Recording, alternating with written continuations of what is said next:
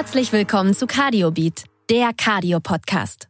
Professor David Dunker und seine Gäste diskutieren Aktuelles, entdecken Neues und hinterfragen Bekanntes aus der Kardiologie. Bleiben Sie informiert mit freundlicher Unterstützung von Böhringer Ingelheim und Lilly Deutschland.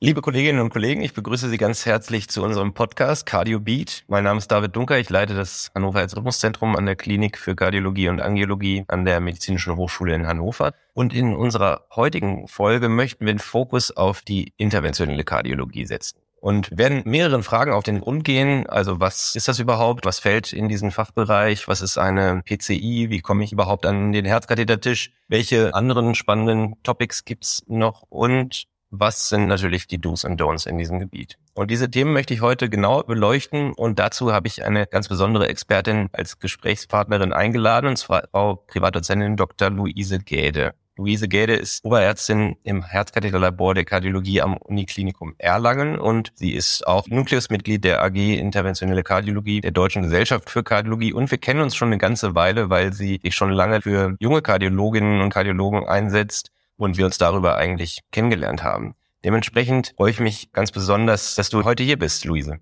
Ja, hallo David. Ich freue mich auch sehr hier zu sein. Danke dir für die Einladung. Also deine geballte Expertise in der interventionellen Kardiologie, die brauchen wir heute, Luise. Und ich möchte vielleicht einfach mal ganz direkt fragen, woher wusstest du, ich werde mal interventionelle Kardiologin und wann hast du dir dieses Ziel gesteckt? Also den Wunsch, Kardiologin zu werden, hatte ich eigentlich schon ziemlich früh. Das war schon im Studium, sogar schon in der Vorklinik. Ich fand damals schon das IKG in Physiologie total spannend, hätte wahrscheinlich dann in die Elektrophysiologie sehen sollen. Das habe ich in der IKG-Folge auch gesagt. Ja, ja genau. Fand ich wirklich super. Aber dann habe ich das PJ gemacht im Herzzentrum in Leipzig damals.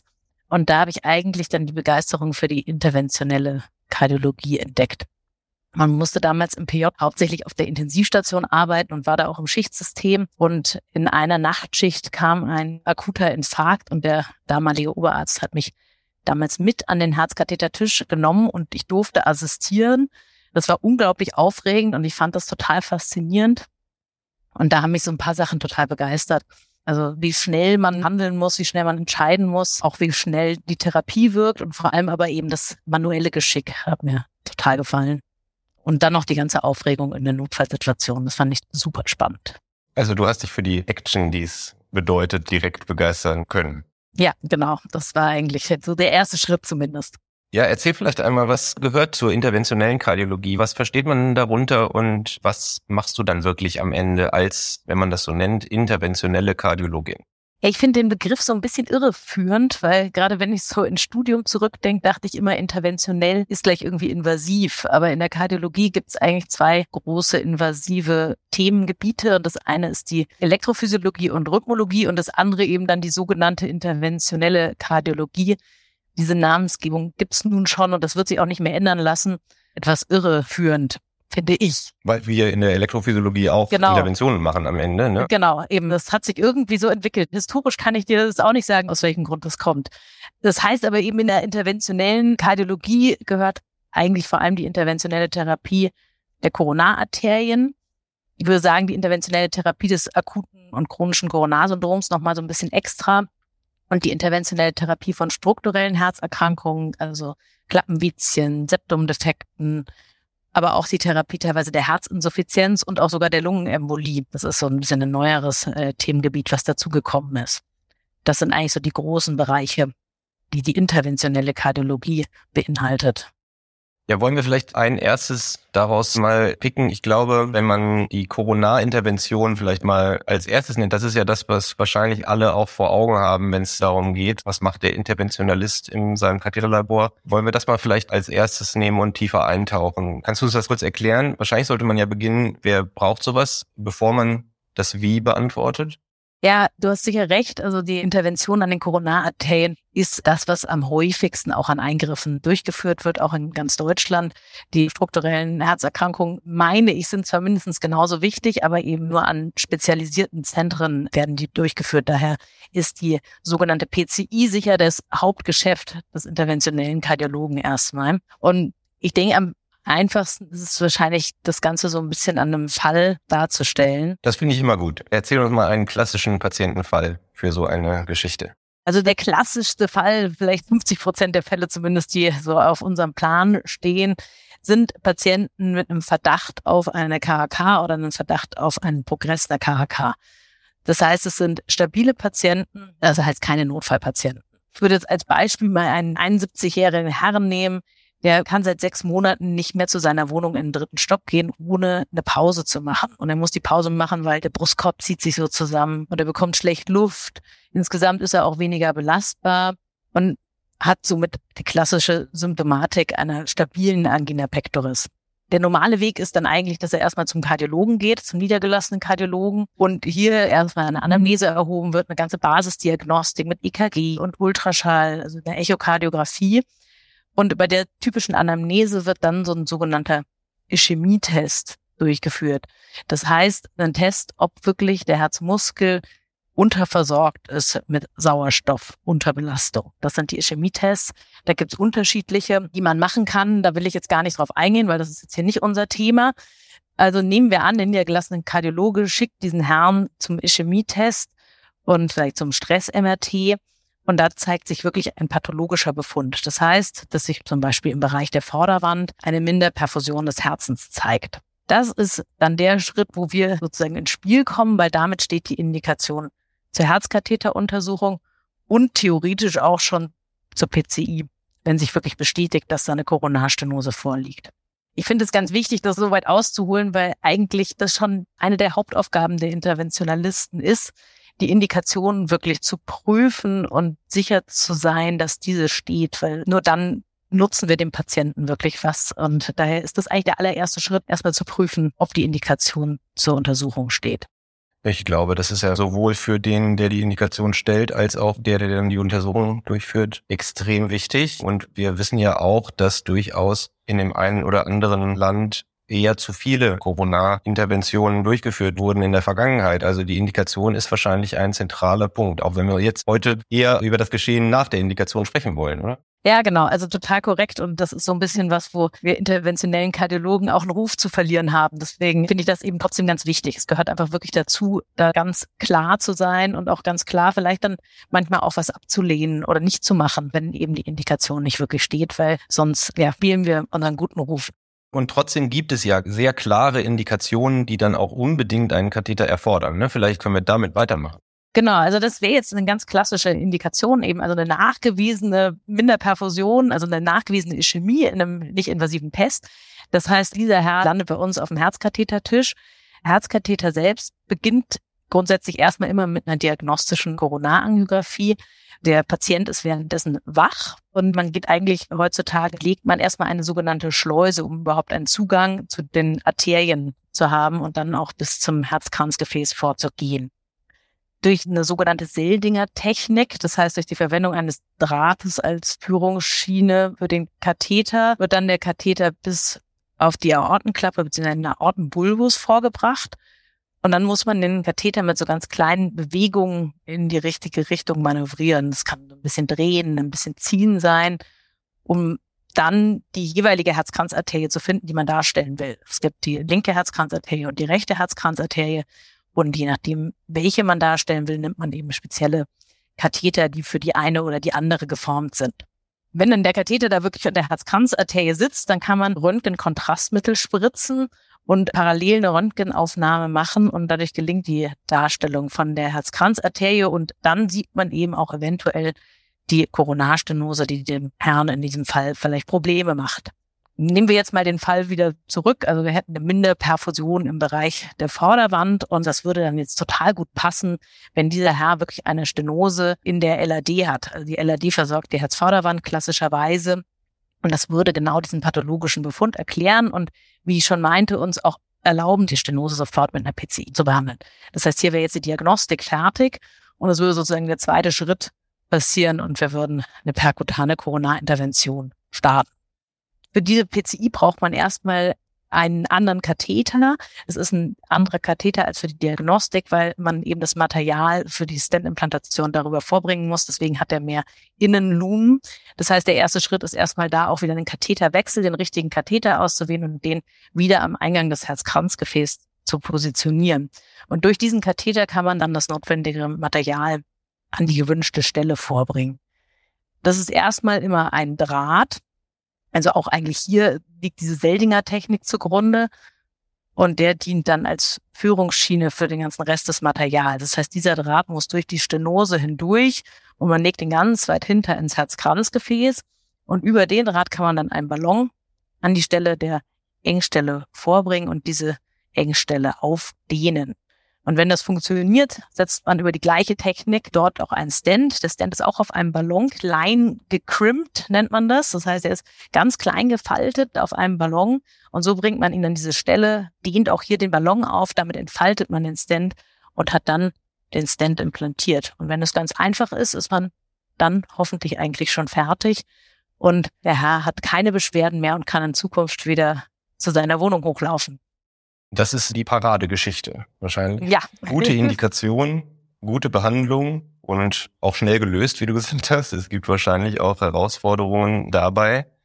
Aber vielleicht können wir dann nochmal einen Blick werfen auf die anderen Patienten, weil du hast gesagt, das ist ja so ein klassischer Patient, der wird jetzt ambulant geschickt. Das ist kein Notfallpatient, und der hat die Symptome auch schon ein bisschen länger. Es gibt ja dann auch noch die Notfallpatienten. Und du hast ja gesagt, das war auch ein Grund, warum du dich für dieses Gebiet entschieden hast, dass du ein bisschen Action wolltest. Was passiert jetzt oder was sind überhaupt die Notfälle, die du jetzt siehst und was passiert dann da? Die Notfälle sind Patienten mit einem akuten Coronarsyndrom. Das kann unterschiedlich notfallmäßig sein. Also sagen wir so, der größte Notfall ist der Patient, der reanimiert wird beim akuten Coronarsyndrom gefolgt von dem Patienten mit einem sogenannten ST-Hebungsinfarkt. Und dann gibt es noch Patienten mit Nicht-ST-Hebungsinfarkten, die auch ein Notfall sind, aber vielleicht nicht ganz so akut den Platz im Katheterlabor fordern wie die anderen beiden, die ich gerade erwähnt habe. Der klassische richtige Notfallpatient ist in dem Fall sicher der Patient mit einem ST-Hebungsinfarkt, der STEMI-Patient. Der ist immer eine Herausforderung für den Interventionalisten, aber vor allem ist er eigentlich eine organisatorische Herausforderung, weil alles eben wahnsinnig schnell gehen muss. Das heißt eigentlich, das Ganze beginnt aber schon prähospital. Also die Rettungskette ist hier wahnsinnig wichtig, dass das alles wirklich ineinander greift, weil die Herausforderung ist eigentlich, dass ein Patient mit einem ST-Hebungsinfarkt hat plötzlich ganz akute Brustschmerzen und ruft idealerweise sofort den Notarzt an. Der Notarzt kommt und Ganz idealerweise ist das EKG von den Sanitätern schon geschrieben und der Notarzt wirft einen Blick drauf und ruft sofort das nächste Katheterlabor an und sagt, hier, ich habe einen Patient, der hat einen ST-Hebungsinfarkt, ich komme jetzt. Und das ist der Moment, wo sozusagen meine Arbeit einsetzt, weil das heißt dann, ab jetzt muss ein Herzkatheterlabor bereit gemacht werden, so schnell wie es geht. Das heißt auch vielleicht elektive Eingriffe müssen verschoben werden. Man muss vielleicht schauen, dass man etwas Gas gibt bei anderen Untersuchungen. Oder man muss nachts um zwei aufstehen und sich auf den Weg genau. ins Katheterlabor machen, oder? Genau. Oder man muss nachts um zwei aufstehen und sich sehr schnell auch vor allem auf den Weg ins Katheterlabor machen, weil eben das Ziel wirklich ist, dass der Notarzt dann mit dem Patienten direkt ins Katheterlabor fährt, also nicht in der Notaufnahme hält und auch nicht auf der Intensivstation, sondern wirklich direkt im Katheterlabor das fertig dastehende Team antrifft. Also das Team muss dann da sein. Und zu dem Team gehört eben natürlich der Interventionalist, die Katheterschwester, aber auch das Intensivteam. Darf man nicht vergessen, beim STEMI sollte schon auch ein Intensivteam immer zumindest Bescheid wissen und eigentlich vor Ort sein. Und das ist eben erstmal das organisatorisch Aufwendige. Dann ist es so, dass meistens beim STEMI ist ein Herzkranzgefäß ganz verschlossen. Jede Minute, die das so ist, geht Herzmuskelgewebe unwiderruflich kaputt und entsprechend zählt jede Minute, um dem Patienten ein besseres Outcome zu ermöglichen. Das heißt, ab da, wo ich die Chance habe, das irgendwie schneller zu machen, will ich das so schnell machen, wie es nur geht. Das heißt, wenn der Notarzt dann ins Katheterlabor kommt, geht das alles sehr, sehr schnell. Man versucht eben ganz schnell wirklich den Draht über diese Läsion zu bringen und das Gefäß ganz schnell zu eröffnen. Und entsprechend ist immer so ein gewisser Druck beim Interventionalisten, da eine möglichst gute Zeit vorzulegen. Wie sehr setzt sich das denn noch unter Druck? Sagen wir mal, wenn jetzt der Anruf kommt, nachts um drei. Ich meine, du weißt genau, es geht um Minuten. Also muss man dann ja auch schnell sein und es dann auch schnell lösen. Wie groß ist der Druck auf den Untersucher in dem Moment? Also meist ist man ja zum Glück, wenn man in den Hintergrund geht und eben nachts Systemis behandelt, doch schon sehr routiniert. Das heißt, der Druck hat schon sehr stark nachgelassen. Ich denke, es kommt so ein bisschen auf den Patienten an. Es gibt manche ST-Hebungsinfarkte, die hämodynamisch nicht mehr so ganz stabil sind, um es gelinde auszudrücken, wo man ein bisschen Angst hat, dass wenn man nicht schnell ist, vielleicht doch plötzlich der STEMI auch sogar zur Reanimation wird. Das sind sicher die, die einen immer noch auch, wenn man erfahren ist, in gewisser Weise unter zeitlichen Druck setzen. Aber der klassischste STEMI, der schnell in die Rettungskette eingestiegen ist, der lässt sich einfach sehr schnell lösen für jemand, der routiniert ist. Womit muss man denn rechnen? Du hast es gerade schon angesprochen. Der schnelle STEMI, der dann schnell gelöst ist, der läuft so durch. Aber womit rechnest du, wenn es dann mal schief gehen könnte? Also so ein Verschluss vom Herzkranzgefäß kann unterschiedlich dann nochmal mehr Probleme machen, außer eben die Brustbeschwerden. Das eine sind Herzrhythmusstörungen. Das können langsame Herzrhythmusstörungen sein. Das heißt, dass der Patient plötzlich vielleicht zusätzlich einen Herzschrittmacher braucht, also zumindest Passagier einen Herzschrittmacher also vorübergehend, auch den legen wir dann als Interventionalisten direkt vor Ort erstmal vor. Das kann aber auch Tachykardie, Herzrhythmusstörung sein. Das heißt, dass der Patient eventuell defibrilliert werden muss. Und eben im schlimmsten Falle kann es sein, dass das Ganze entweder Herzrhythmusstörung oder so eine schlechte Hämodynamik macht. Das heißt, dass der Patient vielleicht sehr hypoton ist, in kardiogenen Schock geht und wir wirklich am Schluss sogar eben den Patienten reanimieren müssen. Das kann sich auch innerhalb von Sekunden dahin entwickeln. Das ist immer die Gefahr beim STEMI. Also es ist immer gut, ein paar Rückfallnetze zu haben. Das muss natürlich auch im Setup berücksichtigt werden. Genau. Also deswegen meinte ich eben, das Intensivteam ist ein absolutes Muss, weil man einfach nicht weiß, wohin die Reise geht. Es kann in fünf Minuten gelöst sein. Das kann aber eben wirklich zur Herausforderung für die ganze Nacht werden. Das ist ein gutes Stichwort. Erinnerst du dich an deinen spannendsten Fall oder herausforderndsten Fall am Kathetertisch? Ich finde das immer so ein bisschen schwierig zu sagen, der spannendste Fall.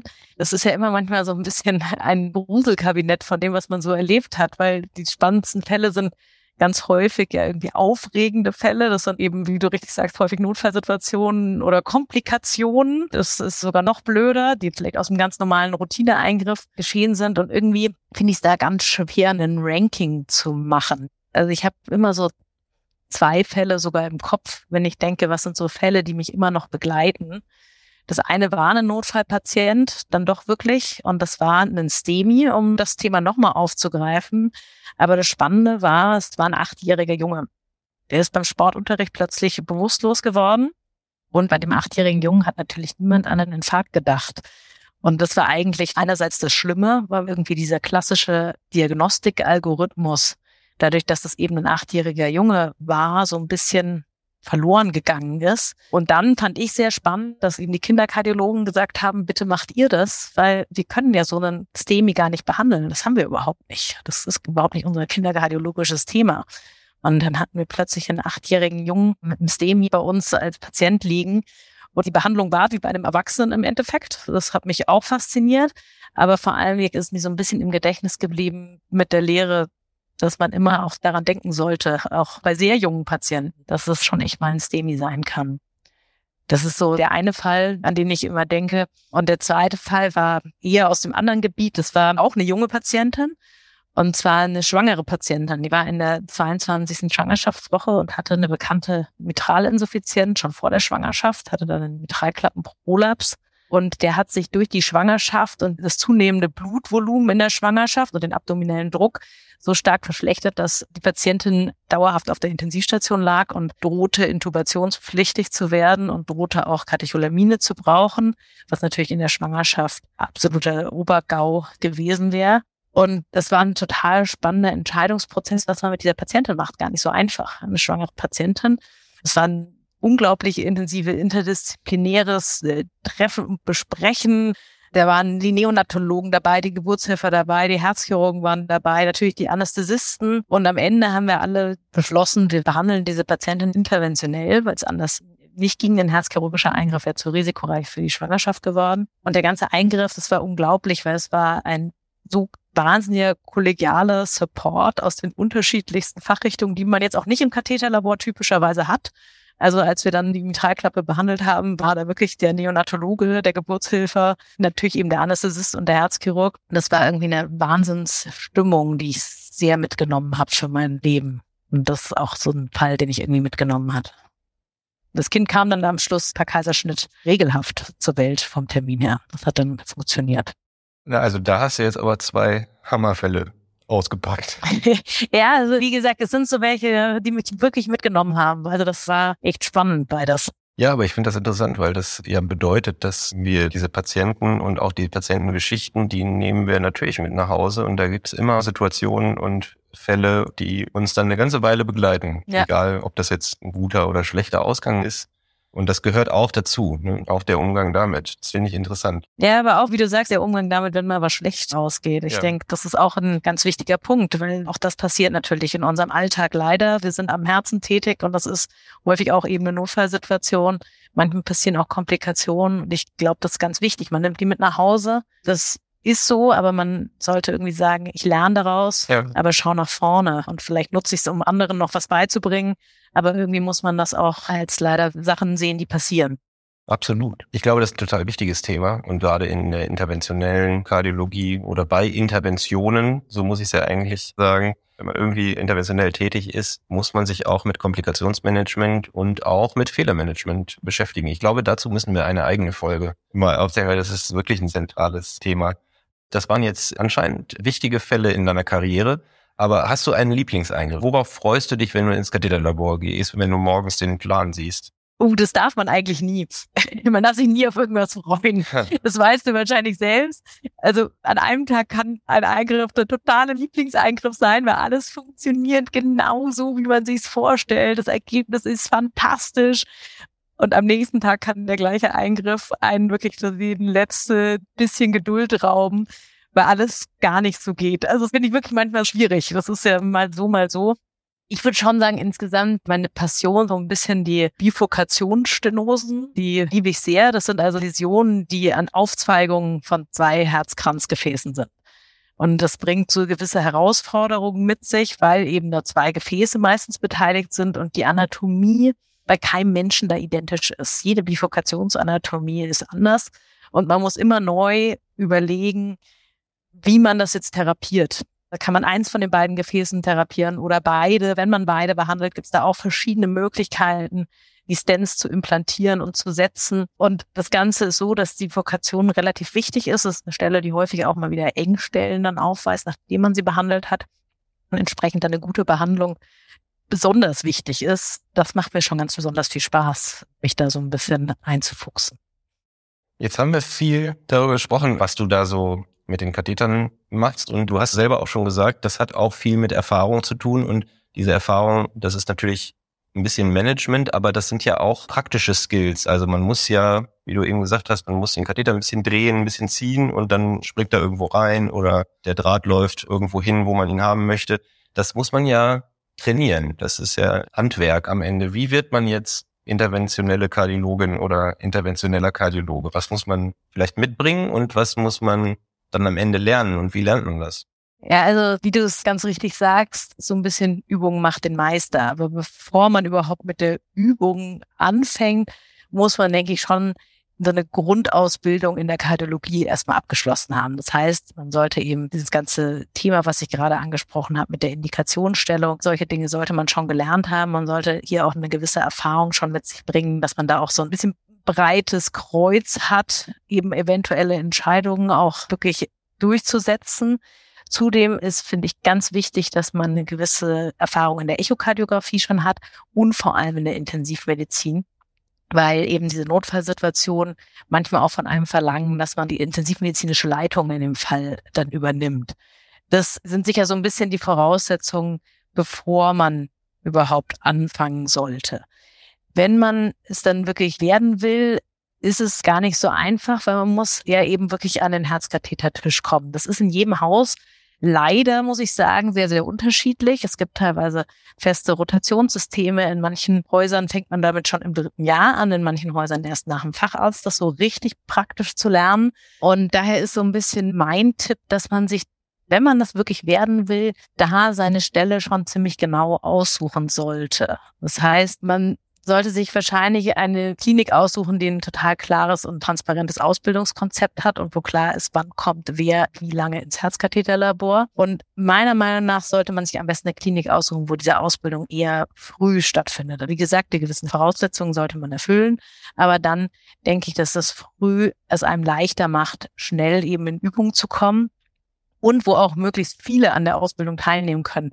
Das ist so ein bisschen dann mein nächster Tipp. Ich würde mir eigentlich ein Haus suchen, was eher hohe Eingriffszahlen hat, weil viel Arbeit braucht am Ende auch viele Hände.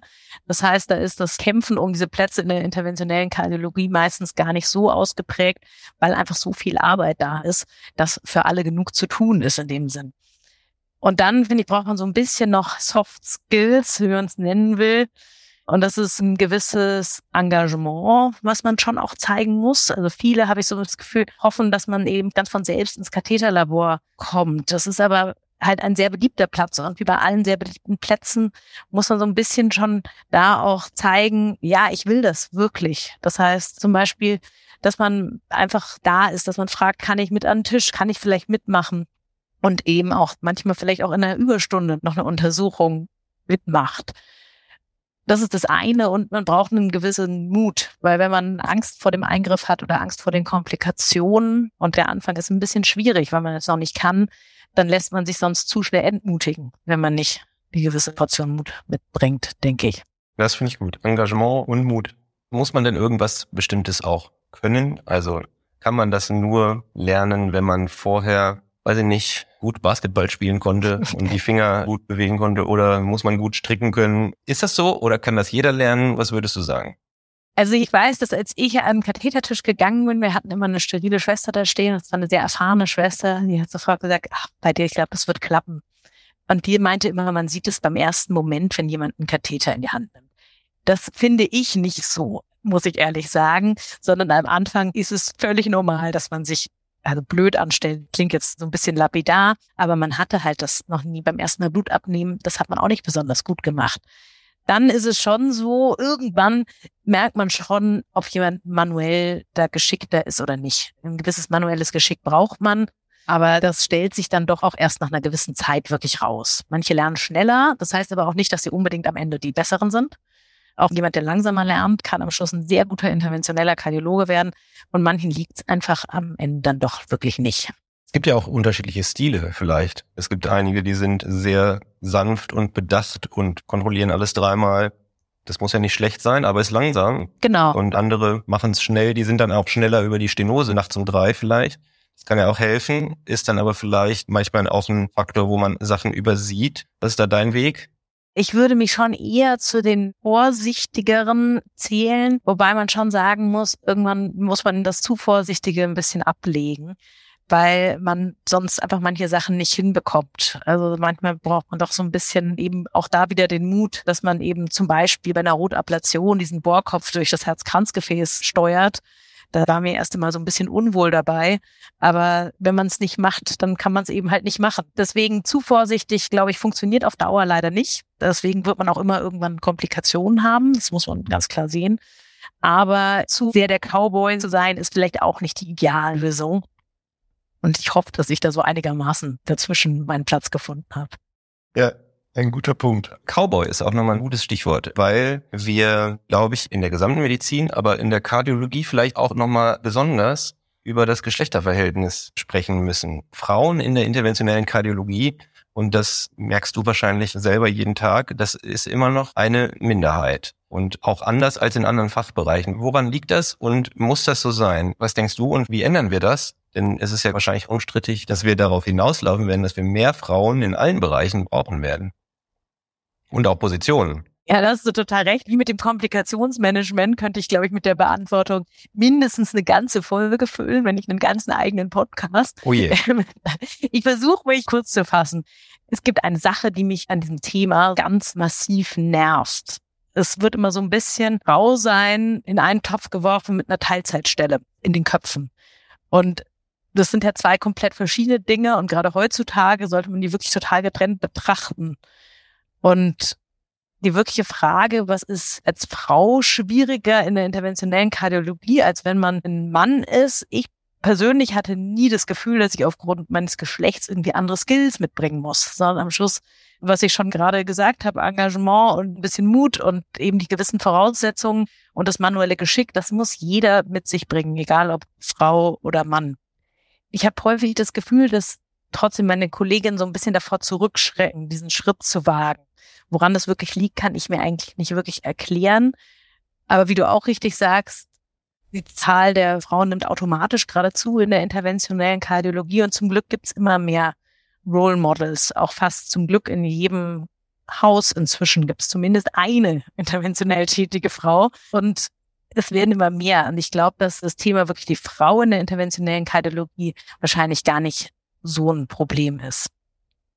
Der zweite Punkt, der dagegen schon eine Herausforderung ist, ist dann eine Teilzeitstelle mit der interventionellen Kardiologie in Einklang zu bringen. Und das ist aber wirklich eben völlig egal, ob das jetzt ein Mann oder eine Frau ist. Und wir laufen auch auf, zum Glück auch darauf hinaus, dass auch viele Männer teilweise inzwischen Teilzeit arbeiten, genauso wie in Elternzeit gehen oder ähnliches.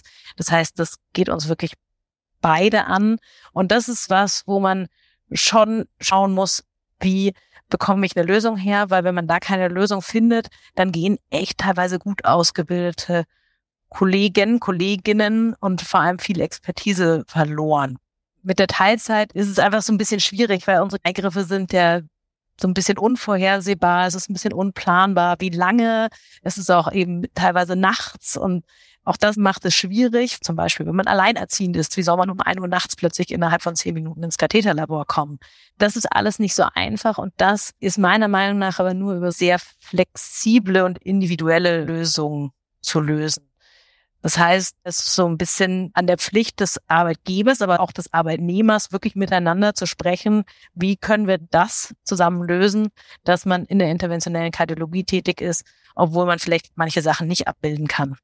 Ich denke, da ist einfach ganz, ganz, ganz viel aufeinander eingehen gefragt. Und dann funktioniert es auch. Ja, also ich merke schon, das ist anscheinend eine weitere eigene Podcast-Folge. Ich will das auch nicht zu breit reden. Eine Herausforderung, die ich noch im Kopf habe, war nur, dass es ja auch um eine Untersuchung mit Röntgenstrahlung, wo man als Untersucher mit in der Strahlung steht und wo es dann auch eine Herausforderung ist, in der Schwangerschaft dann für eine Untersucherin dann dort zu stehen. Zumindest haben wir das bei uns so gesehen. In der Elektrophysiologie beispielsweise kann man dann trotzdem auch als Schwangere gut weiterarbeiten, weil wir ja zunehmend ganz ohne Röntgen arbeiten. Und dann kann man interventionell tätig sein, ohne irgendeinen Strahl ausgesetzt zu sein. Aber das geht natürlich dann, wie du gesagt hast, nachts um zwei dann nicht. Dann muss man halt strahlen oder müsste man strahlen. Und das ist sicherlich etwas, was man als Schwangere dann auch gar nicht selber möchte, sicherlich. Ja, genau. Das hast du wirklich den einen Punkt rausgegriffen, der wirklich ganz schwierig ist. Als schwangere Frau ist es schwierig, wobei man da auch sagen muss, da sind in anderen Ländern die Lösungen ganz anders. Da wird in dem Sinne das total freigegeben, dass man als Schwangere weiter kathetert, weil man ja doch auch sehr stark geschützt ist. Gerade im Bereich des Bauches hat man ja eigentlich sozusagen vier Röntgenschürzen übereinander an. Das muss man auch nochmal separat diskutieren, wie man das macht. In Deutschland soll es nicht so sein, aktuell. Und ich finde das auch richtig. Ich selber habe es auch nicht gemacht. Und klar, wenn man Pech hat, wirft einen das total zurück. Da ist man dann irgendwie halt einfach acht Monate aus dem Geschäft raus mindestens. Und kann natürlich mal sein, dass man erstens was verlernt, aber dass man natürlich auch gerade vielleicht so in der Ausbildung steckte, dass diese Pause schon ein Problem ist. Ja, dass man doch nochmal irgendwie wieder ein Stück zurückgehen muss, wenn man wiederkommt und wieder weitermachen will. Und das ist vielleicht auch mit einem Hemmnis, wobei ja. man sagen könnte, naja gut, dann setzt man halt ein bisschen aus und macht danach weiter. Auch das müsste ja eigentlich möglich sein, ohne ja. dass das jetzt ein Zurückwerfen, sondern nur ein Pausieren wäre. Ich kenne total viele Beispiele zum Glück, wo es so war. Also wir hatten einen ganz tollen Workshop nur für Frauen in der interventionellen Kardiologie. Das war eine ganz kleine Gruppe. Und da hatten eigentlich 80 Prozent der Teilnehmerinnen Kinder und die meisten haben sie wirklich vor oder mitten in der Ausbildung zur interventionellen Kardiologin bekommen. Und da hat das funktioniert. Klar, es verlangt eben dann die flexible Lösung, wenn man nicht gerade Vollzeit zurückkommt. Ja?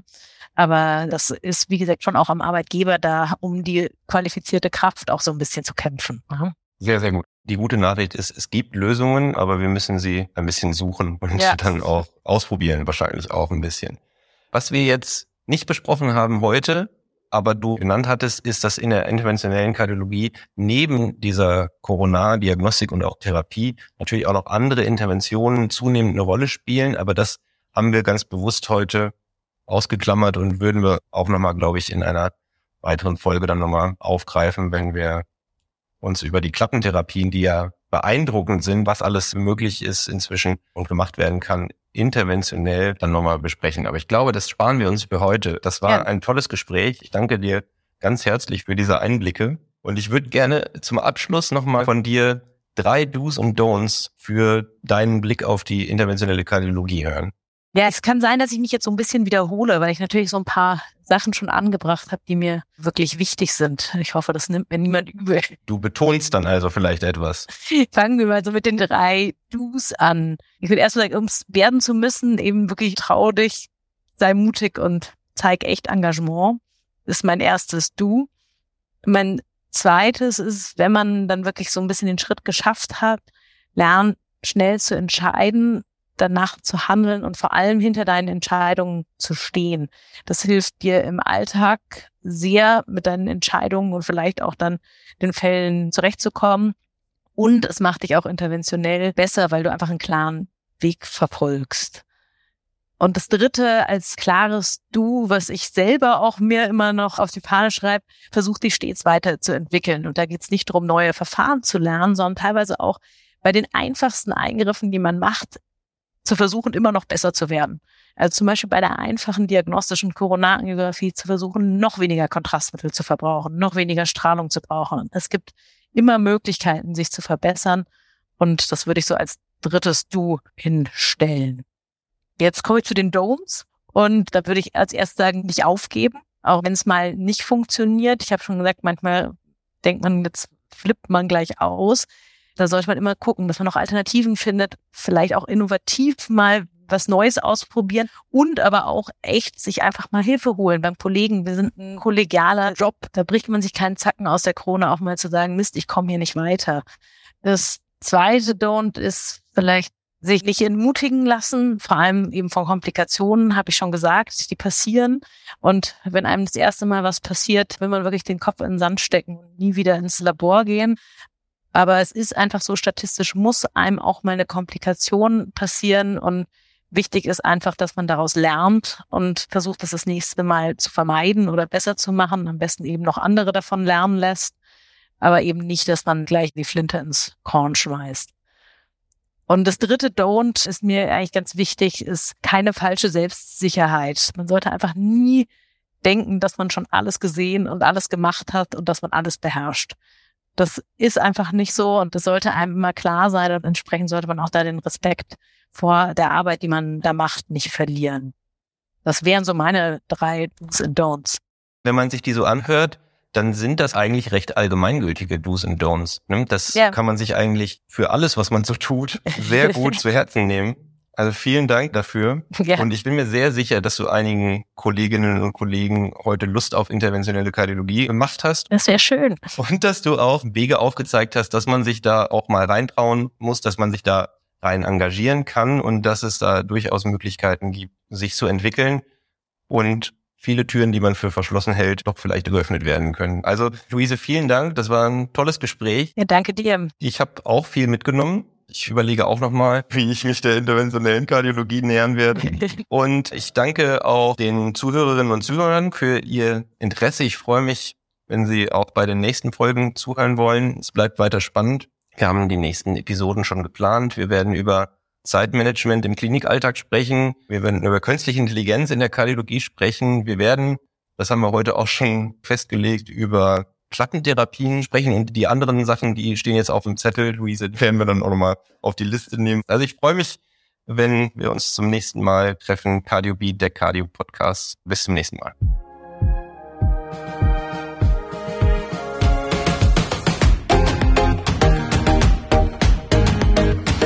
Das war Cardio Beat, der Cardio Podcast.